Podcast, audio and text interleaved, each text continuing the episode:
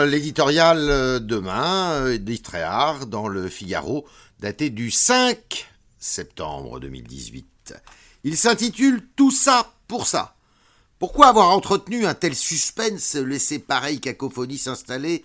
Le prélèvement à la source de l'impôt sur le revenu entrera finalement en vigueur, comme annoncé, le 1er janvier prochain.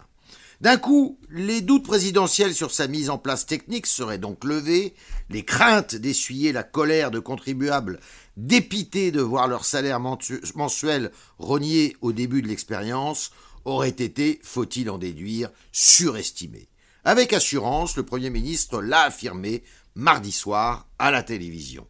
Tout de même, tout ça pour ça. Sans doute Emmanuel Macron n'a-t-il pas voulu ajouter un ubuesque épisode au mauvais feuilleton élyséen de l'été après l'affaire Benalla et la démission inopinée de Nicolas Hulot. En quelques semaines, Jupiter a perdu de sa superbe jusqu'à être comparé à son hésitant prédécesseur. Voir le macronisme dilué dans la sauce hollandaise lui est probablement devenu insupportable. Il lui fallait reprendre la main, faire acte d'autorité, stopper la chute dans les sondages.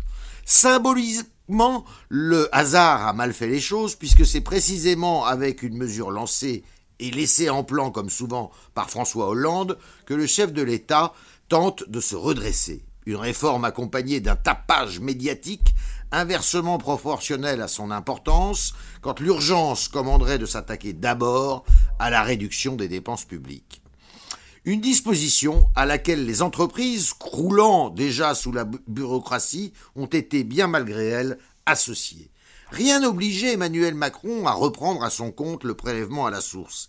Ayant écarté le risque d'être accusé d'un recul en race campagne, il, il en prend maintenant un autre, plus lourd peut-être.